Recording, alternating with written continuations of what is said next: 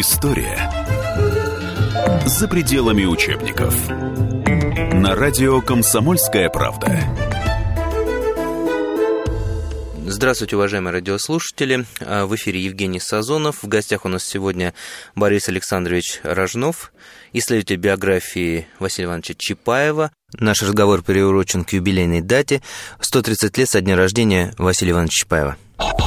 Справка на радио «Комсомольская правда». Василий Иванович Чапаев родился 9 февраля 1887 года в Казанской губернии. Участник Первой мировой и гражданской войн. Осенью 1908 года Василий был призван на службу в армию и направлен в Киев. Но уже весной следующего года Чапаева уволили из армии в запас и перевели в ратники ополчения первого разряда. По официальной версии по болезни. Версия о его политической неблагонадежности, из-за которой он был переведен в ратники, ничем не подтверждается. С началом войны 20 сентября 1914 года Чапаев был призван на военную службу. Войну закончил в чине фельдфебеля. За проявленную храбрость был награжден Георгиевской медалью и солдатскими Георгиевскими крестами трех степеней. Версии гибели расходятся, и до сих пор историки не приходят к единому мнению. Справка на радио «Комсомольская правда». С одной стороны, это, естественно, э, фигура популярная, это герой анекдотов, народный герой, да, ведь анекдоты, они говорят о том, что человека да. любят, эту персону любят. С другой стороны, это все-таки герой гражданской войны и человек, который имеет множество легенд вокруг своего имени. Вот сегодня мы попытаемся, может быть, развеять какие-то легенды с одной стороны, а другие, может быть, подтвердить. И иногда, правда, бывает гораздо интереснее любой фантастики. Вот. И, Борис Александрович, э, первый вопрос мой э, все-таки может быть, даже немножко стандартный. А можно ли изучать биографию Василия Ивановича Чапаева по фильму «Чапаев»? Вы знаете, в какой-то степени, как ни парадоксально, можно, но только не биография, там охвачен совершенно небольшой кусочек, который, собственно говоря, и в какой-то степени прославил его, потому что фактически слава боевая ему пришла за, за какие-то несколько месяцев 2019 года, хотя в своем регионе в 2018 году он тоже был довольно известной личностью. И как ни парадоксально, фильм, с одной стороны, художественный абсолютно, но при, том, при этом там присутствуют абсолютно документальные события, даже вплоть до эпизодов. При том, что некоторые э, так сказать, герои этого фильма абсолютно не соответствуют реальным фигурантам, ну, скажем, там Петька, Анка. То есть там введены были э, фильм и, и вообще э, с, сами события фильма, ну, там отражают его Э, действия и под Уфой, скажем, приблизительно, и в борьбе с уральским казачеством. Это совершенно разные территории даже. Ну, Анки и Петьки не существовало, правильно я понимаю? Ну, считается, что прототипом Анки была Мария Попова, санитарка, хотя там много кто чего был, вот, ну, вот считается так, что она. Вот Петька, на самом деле, Петр Исаев был, но он представлял совершенно, более того, Петр Исаев, он был секретарь парторганизации, э, членом которой был Чапаев. И даже была рекомендация, то есть он не был, так сказать, он был в подчинении, конечно, но это был командир. Выглядел он даже по фотографии совершенно не так, как он описан и в книге, там Петька, Черномазый, что-то такое, ординарец. Ну, не совсем ординарец, он, он был возглавлял связь, это был на уровне, так сказать, почему ну, он был ординарцем в какой-то степени, но вообще связью занимался. Фактически в его подчинении были целые подразделения. А, ну хорошо, если Петька и Анка так не совпадают с реальными прототипами, но а, Василий Иванович, он все-таки. А вот тут, кстати, вот все, э, при том, что вот здесь все сходятся, что он внешне, ну, какие-то нюансы там Клавдия Васильевна, дочь, отмечала, что вот горбинка, нос там это, но по своему характеру, вот по вот, мудрости, юмору, в общем-то, все сходятся и семейные, и все, кто знал, тем более это там во времени все это снималось-то, когда там консультантов Чапаевцев миллион был, то есть он соответствовал, действительно похож. Ну, то есть вот это вот я сижу, чай пью. Да, да, в том-то и дело. Вот это, причем, что интересно, знаете, ведь э, как фильм снялся э, по мотивам книги. Это же тоже художественное произведение. Да, абсолютно. Но Тут надо заметить, если читать дневники Фурманова, а там документальные, там же он тоже пишет, как, что, что он с Чапаевым, все очень хорошо укладывается. Вот этот юмор Чапаева, его такие вот он как бы все время заряжал, ну, например, то, что он представился с незаконно рожденным сыном губернатора и цыганки, он был авторитетом среди таких же, как он полевых командиров. Он, собственно, сразу же его признали э, другие же, такие же, которые собирали отряды, вот, авторитетом. Ранен? Ранен, Василий Иванович. Ну и дурак. Ты есть комбриг один, мой боевой заместитель. И подставлять свой лоб всякой дурацкой пули – не имеешь права. К примеру, идет отряд походным порядком. Где должен быть командир? Впереди, на лихом коне, показался противник и открыл орудийный огонь. Где должен быть командир? Опять может быть впереди, потому как по одному человеку из орудий палить не станут. Теперь Противник открыл пулеметный огонь. Где должен быть командир? Вот, допустим, у них здесь 10 пулеметов, а здесь два. Где? Тут. Где 10? Тут. Соображать надо. Где им тебя ухлопать легче? Тут где 10. Стало быть, и должен быть ты там, где два. Иначе без командира и бойцам может быть крышка. Ну, если вот дальше уж какие-то интересные выхватывать, я вот обратил внимание, что у Чапаева два сына и дочь. И у Сталина два сына, дочь. Ну, официальные вот они. Вот. Старший сын у Чапаева артиллерист, гаубичный, ну, дальней артиллерии. Яков тоже, вот, у Сталина артиллерист. А младшие сыновья летчики Василий и Аркадий. Аркадий, он был летчик-испытатель, он дружил с Чкаловым. Это я не исследовал, но я вижу, есть фотографии, где они в обнимку стоят прям вот.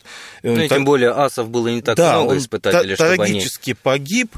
Вот. Ну, а дочери стали, так, так сказать, пропагандировали, ну, каждый в свое, это своих родителей, ну, Аллилуева из своеобразия, она вот книжки писала, а Клавдия Васильевна, она, в общем, занималась такой, вот она помогала вот брату, например, когда он писал книгу. Я хочу сказать, что информация о, казалось бы, публикации море, то есть масса всего, вот фильм, вот так, сяк, а если посмотреть реально о нем книгу написал, то есть он, ну, волю уже просто пришлось, Александр Васильевич Чапаев, старший сын. То есть это он военачальником стал, командовал артиллерией Московского военного округа, генерал-майор, участник войны, вот, он серьезно по архивам порабыл, Клавдия Васильевна помогала, и получилась книга, э, отражающая не только ну, Чапаев жизнь, она в основном сконцентрирована на нем, но очень интересно опирается на документы э, очень серьезно. И фактически в этой книге отражена история, вот, э, вот начинает, то есть уклад жизни, вот она отражает, но она документальна, может быть, суховата книга, вот, но она хорошо отражает очень много, очень много, э, он фактически от архива не отходит фактически, но а... она политически, она, как говорится, в рамках, это в советское время была издана книга. Мы поговорим об этом более подробно да. через небольшой перерыв, сейчас мы немножко прервемся, напоминаю, что в гостях у нас Борис Александрович Рожнов, Э, исследователь биографии Василия Ивановича Чапаева. У микрофона Евгений Сазонов. Мы говорим сегодня о Василии Чапаеве, военном герое, а также персонаже анекдотов. Э, дело в том, что исполняется 130 лет со дня рождения э, знаменитого красного командира.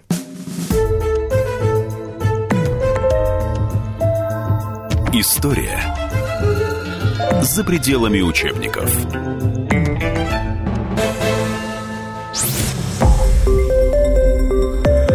Радио «Комсомольская правда». Более сотни городов вещания и многомиллионная аудитория. Хабаровск 88 и 3 FM. Эм. Челябинск 95 и 3 FM. Барнаул 106 и 8 FM. Москва 97 и 2 FM. Слушаем всей страной.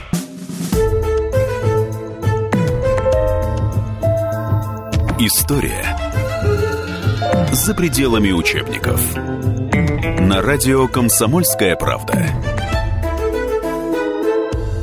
Мы говорим о Василии Чапаеве, военном герое, а также персонаже анекдотов. А, дело в том, что исполняется 130 лет со дня рождения знаменитого героя гражданской войны. В гостях у нас Борис Александрович Рожнов, исследователь биографии Чапаева, у микрофона Евгений Сазонов. Мы остановились на том, что по большому счету, несмотря на огромное количество информации, а, которая есть о Чапаеве, там и правдивой, и легендарной, и не очень правдивой, а, получается, всего есть две книги, посвященные ему. Это художественная Фадеева и документальная Нет, сцена вот, значит, Чапаева. вы сказали две, действительно две. Я считаю, значит, вот э, прям э, автобиографическая, причем охватывающая не только его жизнь, это Александр Васильевич Чапаева, очерк. Она небольшими тиражами была в местное издательство, Чебоксары, по-моему, издавали в советское время. Но она, может, еще переиздавалась там тиражом небольшим относительно. Вот. Уже в другая книга, которая существенно тоже отражает. Но это в основном боевое, не только Чапаева, а вообще боевое действие ну, Чапаевской дивизии. Это книжка Хлебников, это крупный военачальник в будущем. Он командовал артиллерией в дивизии Чапаева.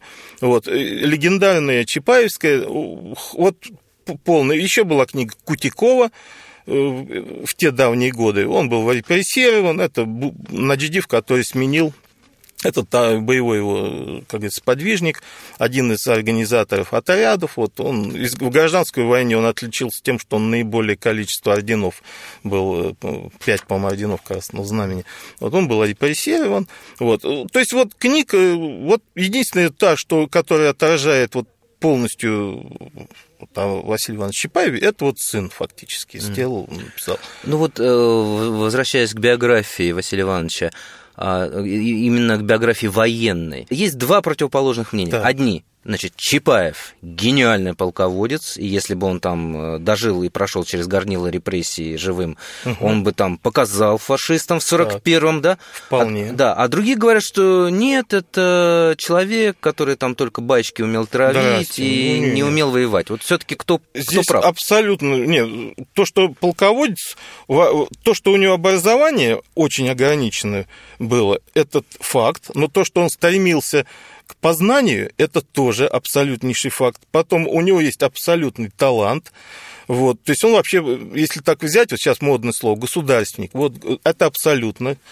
Вот. Э, уже, значит, то, что он ветеран первой империалистической, он полный... Кстати, это очень тоже не как-то у всех по-разному. Э, везде всегда уплывает. Э, есть то, что полный, не полный. У него четыре георгиевских креста, они все четко есть, за что, где, как это у Александра Васильевича отражено, и медаль. Ну, вот. ну, вот у него полный кавалер, он, как говорится, джентльменский набор, вот, который Буденный, Чапаев и прочее, прочее. Вот. Звание у него последнее было фельдфебель. Вот, не, там есть варианты прапорщик, вот документально он фельдфебель. Уважение, все прочее. Значит, у него интуиция.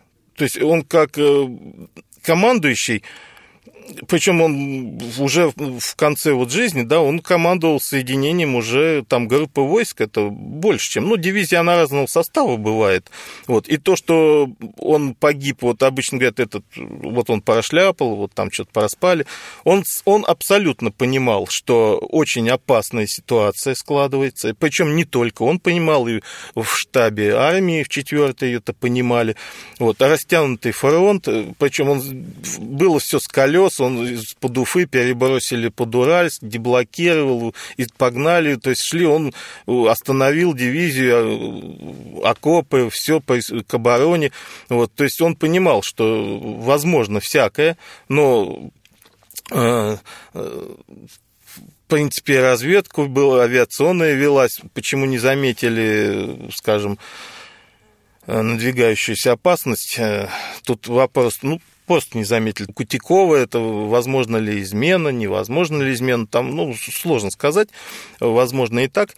Вот, но это сам Чапаев, кстати, здесь насчет там возможной вот козни, кто-то подстроил, и что это заговор против него, он случайно, можно считать, погиб. Ну, он мог и не оказаться в штабе. Он только что к вечеру приехал из одного из подразделений, там, первой 50-й дивизии, то есть приданной с фланга. Вот. Фронт был на 250 километров э, растянут. То есть это левобережные группы войск, Урал, правобережные, расстояния большие. А все началось с того, что Срочно была и телеграмма Ленина, надо и уральские казаки достали просто там этих эти, они постоянно... Разберитесь. Он да? все, это вся его война Чапаева была с казаками, конечно, но вот эта командировка на Колчака, а так опять опять разбираться с уральскими казаками. История за пределами учебников.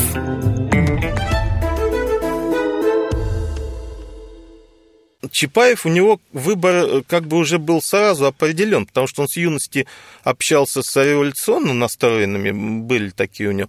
И вот, но он был всегда просто по понятию справедливости. Вот это очень было сильно развито. А вот это то, что он нормально, народ, народ да, любит, Он был абсолютно, вот э, то, что вот ведь вначале он же, когда был комиссар, военкомиссаром и внутренних дел комиссар, там же эти реквизиции, вот, э, он же ничего, то есть в этом отношении, ну, не знаю, что капель, что капель, когда захватил золотой запас. А, например, Чапаев все отсылал. Я не открыватель, например, что Буденовку первые на себя надели как раз чапаевцы. Ну, не совсем чапаевцы, а Иван Вознесенский полк, который вместе с Фрунзе вступил в командование 4-й армии, он с собой привел ткачей, вот, я так думаю, что как раз они в этой форме, и в 19 году в начале они были в этой Буденовках. Вот, то есть они первыми. Это такая своеобразная инновация. Да? Ну, нет, то есть вот так вот получилось, что Буденовка явно, вот раньше до них ни, ни у кого не было формы, потому что это Ивано-Вознесенские ткачи, как раз этот э, полк отдельный, вот, и они, после есть фотографии 19 -го года, начала, они там в этих по форме одеты будем. Вот, э, и тачанки, кстати, да, тоже. Вот насчет тачанок, вот насчет тачанок узнать. это вообще э, глупо говорить, что кто первый стал. Вот, например, когда читаешь те же там, Фурманова дневники, там, когда в начале 18 -го года э, с казаками приходилось, они наступали, отступали, вот, то часто у, у чапаевцев как раз использовались тачанки. То есть приходилось лаву казачью отметать, и использовались активно, вот, ну что, собственно, поставил карету пулемет на повозке. То есть это вполне такой рабочий инструмент, который в голову может пойти параллельно, что у Махно, что там, что сям. Да, ну вот есть, правда, версия, что а, первым а, пулеметы по по виду тачанок на автомобиле стал ставить именно Чапаев? Не, ну автомобилей мало же было, это нереально. А вот э, когда у него несколько походов на Уральск было, например, и они начались уже в 18 году весною, вот, ну и тут кто на кого первый, не, там Чапаев пошел, э, там была отдельная армия была создана, и Чапаев командовал бори, полком, бригадой, ну, неважно, во всяком случае, это практиковалось, очень было удобно, удобно на пулеметы ставить на любую повозку. Движимое имущество. Да, и уже раз, разворачиваю. И главное, это очень как раз противоборстве с казаками было очень активно. Взятие Уфы – это очень важный момент в поворотной ситуации с Колчаком, когда фактически после взятия Уфы уже можно было серьезно говорить о том, что все пойдет теперь как по маслу, можно считать. Чапаевцам повезло, они перехватили там пароходы, в общем, они смогли переправиться на реку Белую, взять плацдарм небольшой. И там просто белым надо было, они сбрасывали его, и вот психическая атака именно там была произведена, то есть им просто хоть это, ну, надо было их скинуть. И там очень серьезно все было, вот, и с, с применением авиации. Вот. Ну, у красных тоже там летали. Я по соотношению смотрел, там в итоге, по самолетов, аэропланов было 40 против 15. Ничего себе. Мы ну. продолжим после небольшого перерыва. Напоминаю, у нас в гостях Борис Александрович Рожнов, исследователь биографии Чапаева. У микрофона Евгений Сазонов. Наш разговор приурочен к юбилейной дате 130 лет со дня рождения Василия Чапаева. Мы уже говорили о том, что Чапаев стал народным героем и персонажем многих анекдотов. а, потому что он и сам был не лишен чувства юмора. А, ведущий радио «Комсомольская правда» Михаил Антонов подготовил небольшую подборку таких анекдотов специально для программы «История за пределами учебников». Василий Иванович Чапаев поступает в институт и проваливает экзамен. Возвращается в дивизию и рассказывает на своем провале. Петька спрашивает, а на чем срезался-то, Василий Иванович? На математике. А что так? Да понимаешь, Петька, спрашивают меня, сколько будет 0,5 плюс 0,5. А я вот нутром чую, что литр, а математически доказать не могу. Чапаевцы отбили у белых полустанок. При осмотре трофеев Василий Иванович и Петька обнаруживают цистерну со спиртом. Чтобы бойцы не перепились, подписали С2H5OH, надеясь, что бойцы химию знают слабо. На утро все в стельку. Чапаев растормошил одного красноармейца и спрашивает, вы как вообще спирт нашли? Да как просто искали, искали, вдруг смотрим, что-то на цистерне написано, а в скобочках написано «он». Попробовали? Точно он.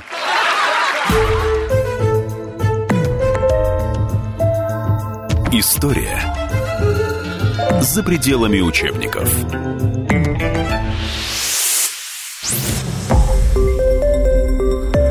Радио «Комсомольская правда».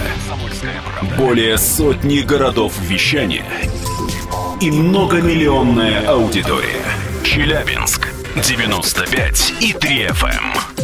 Керчь 103 и 6 FM.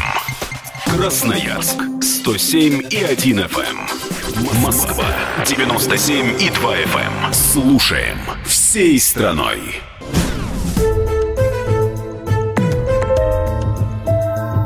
История за пределами учебников. На радио «Комсомольская правда».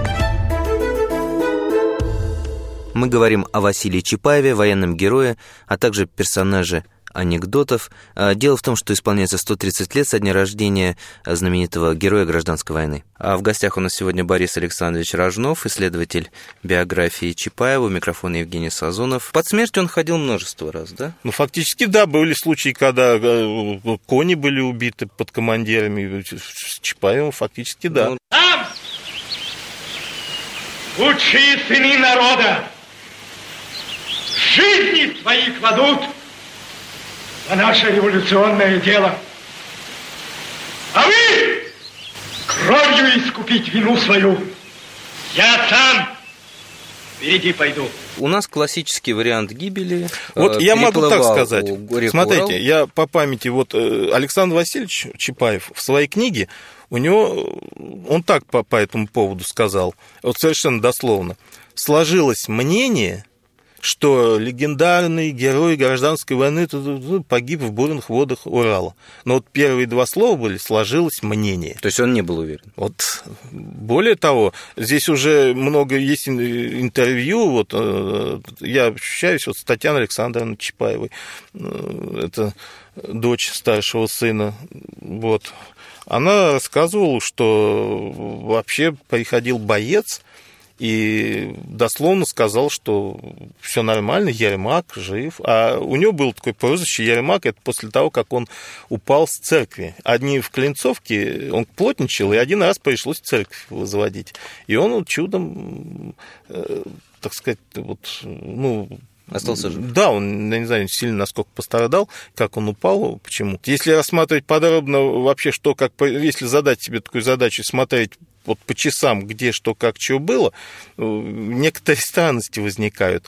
Вот. А у Форманова пишется просто... Да, в книге сказано, что на рассвете казаки застают чапаевцев врасплох. А в коротком бою погибают почти все, Чапаев ранен в руку, а рядом с ним постоянно находится верный вестовой Петька Исаев, который героически погибает на берегу Урала. Чапаева пытаются переправить через реку. Когда Чапаева почти достигает противоположного берега, пуля попадает ему в голову. Оставшиеся части дивизии с боями прорываются из окружения. Получилось так, что история, она начала как бы смотреть, а как у Фурманова. Ну, то есть Фурманов ну, сам, он же не знает. Ну, ну, это, конечно, это немножко нонсенс такой. Вот. А у Фурмана написано, что напис... он написал, что казаки угонялись вспять. И там был бой под Янайском. Это где казаки настигли отходящие части, которые, ну, наступали. Дело в том, что там слоеный пирог вообще получился. Белый, красный, белый опять. Вот. И он пишет, что ну вот снова пришла подмога, казаки угонялись пять, и то пошли на Гурьев гнать все, казак. Вот он так и написал. Но вымысел состоит в том, что ну, не несколько дней, а через три месяца. Вот а, даже в чем-то. Да, они же... А куда делся Чапаев тогда? Вот. И получается, что белые, красные искали, белые искали. Вот если ну, получается, что красные-то его и не искали. Да вообще, даже если заходили в Лбищенск, то некогда было искать. Вот. Здесь три варианта. Смотрите. Либо он на правом берегу погиб, правый берег, это где Лбищенск. Ну, там маловероятно, потому что его все-таки нашли. Выжило очень много. Ну, вообще, те, кто сразу рванул, они стали обороняться, это... А Чапаев, он был, естественно, в эпицентре, бой. Бой длился долго. Более того, там бой шел за... Там склады были же. Если они бы в склады прорывались, держались бы они долго. Вот. Оружейные склады имеются. Да, нет, ну, не, нет, боеприпас. Там, боеприпас. там все было, там для дивизии все было. Почему дивизии срочно, как говорится, надо ноги делать? Потому что все, обрубилось это. Сами дивизии, ну, как говорится, разгрома не было, дивизии-то не разгромили. Ну, а, да, проблемы создались очень серьезные. Казаки дальше там доставали просто. Потом только в ноябре, в общем, ну, наступление уже обратное пошло. И Ленин, кстати, писал интересную телеграмму. Он говорит, вот как бы любыми, вот надо, говорить э, с казаками, любыми уладить, то есть ну, сейчас слово скажешь, ну просто вообще рвать и метать. А он говорит, даже хоть дипломатическими методами. Дочь Чапаева, Клавдия Васильевна, много времени проводила в исторических архивах. Ей тоже не удалось докопаться до истины. Так как же погиб Чапаев? У Клавдии Васильевны, у ней, как говорится, всяких там было своих э, гипотез, вот, но самое главное, что появились письма, я вот до сих пор не пойму, реально они были. Ну, похоже, что реально. Пришли письма от э, чапаевцев, интернационалистов. Один серб, другой венгер, вот. Они, они, они докладывают, что они Чапаева на тот берег перевезли на створках ворот. Живого. Живой. Ну, он там скончался, он был в живот ранен. Вот, живой. То есть здесь уже вспоминаешь, что, ага, то есть его живым видели долго все таки когда боец приходил в семью. Вот, и они говорят, что мы, так сказать, чуть-чуть вглубь его, и там прикопали не глубоко. И все. Дальше, вот, конечно, если учесть, что полная дезорганизация, бардак там был видно долго, вот, они, может быть, к себе на родину, ну, Тут, конечно, возникают вопросы, что же они ни туда, ни сюда. Но потом, после Великой Отечественной войны, они увидели, что вообще Чапаев, кто он и что он, они написали письмо. Ну, как видно, фильмы наши увидели, еще что-то. То есть после Великой Отечественной войны. Вот. И насколько реально, ну, во всяком случае, как ни странно, вот я думаю, значит, наверное, было что-то, потому что Клавдия Васильевна, она очень активно участвовала в э, организации поисков. Там водолазы очень серьезно помогали, искали. Вот. И почему-то пришли к выводу, она дальше, что вот русло изменилось реки, и там вода в том месте. Дело в том, что она еще строго текут. Э, Урал и Волга, они, в общем-то, относительно ну, размеров земных, они не так уж далеко друг от друга текут, и высокий берег, правый, он подмывается а Чапаев на левый переплыл. То есть mm-hmm. вообще река, она подмывает правый берег. там.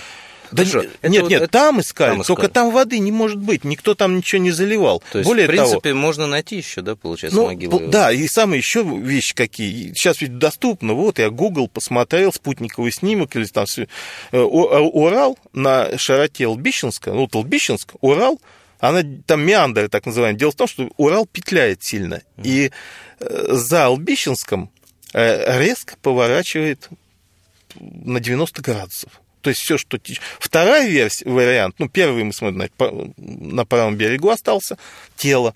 Второй вариант, что утонул. Но слово под, под словом утонул подразумевается, что куда-то выносит. То есть это не камень, не тело, которое удельный вес больше воды. Вот. То есть все сносится там поскольку поворот идет. И, в общем, там в воспоминаниях разных, когда вот искали, ну, которые якобы ну, были лбищенские, вылавливали. Причем я слышал и то, что потом, когда приходили, по весне пытались искать там что-то сетями, тело. Ну, тут, ну, неудачно. Нет, во всяком случае, нету. Остается левый берег. Вот если его прикопали там, то, то тут то уже... Могила его на левом берегу. Да. История за пределами учебников. На радио «Комсомольская правда». Была же легенда еще, да, вот, и которую Какая? исп- использовали э, в 41-м, когда снимали А, ну- якобы продолжение, да, что Чапаев остался жив. Не, ну это такой пропагандистский ролик. Пропагандистский. в То есть, общем, ну, да. ну, версия то, что, Я он, неё не что знал он долго. был ранен, потерял память, потом Ой, ну... воевал в Испании. Не, да. ну это же, я же говорю, там байки такие, там есть версии, когда и могилы, и там лист был листом прикрыт, и там написано, что Чапаев, и что хоронили. Ну, понимаете, есть вещи, даже у Клавдии Васильевны очень специфическая, э, ну, это как бы бабская такая версия. Дело в том, что немножко не, не понимая ситуации, вот она как бы, что... Дело в том, что его дети, он отправил детей к э, матери детей своего, ну, жены сослуживца, который погиб на Первой мировой войне. А с ней у Чапаева вроде как был роман. Клавдия Васильевна, она, например, говорит, что вот она гуляла с каким-то Живоложновым, это зав, заведующий артиллерийским складом, и что, возможно, она с кем-то что-то и была. Она маленькая была девочка, она, может, представляла, что, значит, она мама, значит, папа должен быть. То есть у нее как-то все это А, гипертрофилось. то, что она И- вроде видела отца. ну да, что нет, ну что, что отец, ну, Василий Иванович, вот он возмущался, что типа она с кем-то, ну, какие-то А. инсинуации, ну, что он поезжал, а там он отстреливался, ну, что, ну, какое-то Ну, несерьезно. то есть э, легенды, А, ну, погиб. да, ну, а, нет, а дальше она как-то э, сказала, что это Пелагея, она поехала мириться с Василием Ивановичем, а тот ее не принял, и она, обидевшись, заехала к Белому и рассказала, что Лбищенский, ну, бред там, в общем, несерьезно.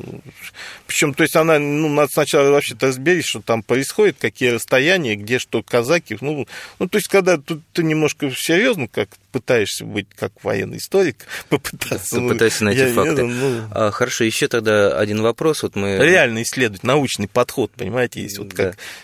А вот вначале мы говорили о том, что если бы Василий Иванович остался жив, то, О. в принципе, он бы... Я думал над этим. Был ну, бы уже все-таки вот Панфилов был генерал уже, но я думаю, уже возраст. Все-таки он бы... Я не думаю, он теоретиком был, не стал, конечно. Сколько Чапаева было, когда он вот, э, в гражданскую воевал?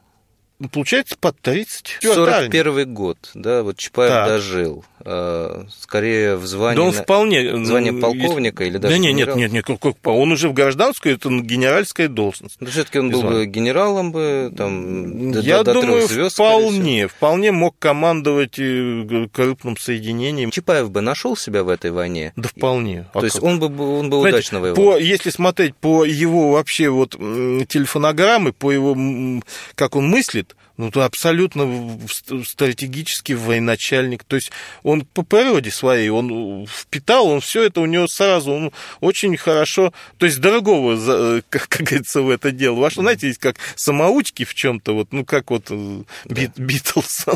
Он совершенно военачальник, э, сложившийся, Возможно, он и подучился бы. Ну да, в академии, Да. академиях.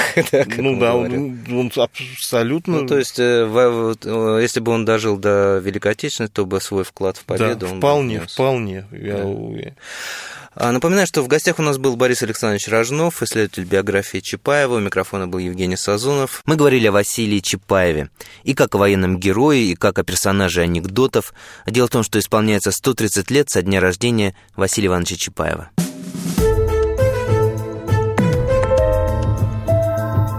История за пределами учебников. На радио «Комсомольская правда».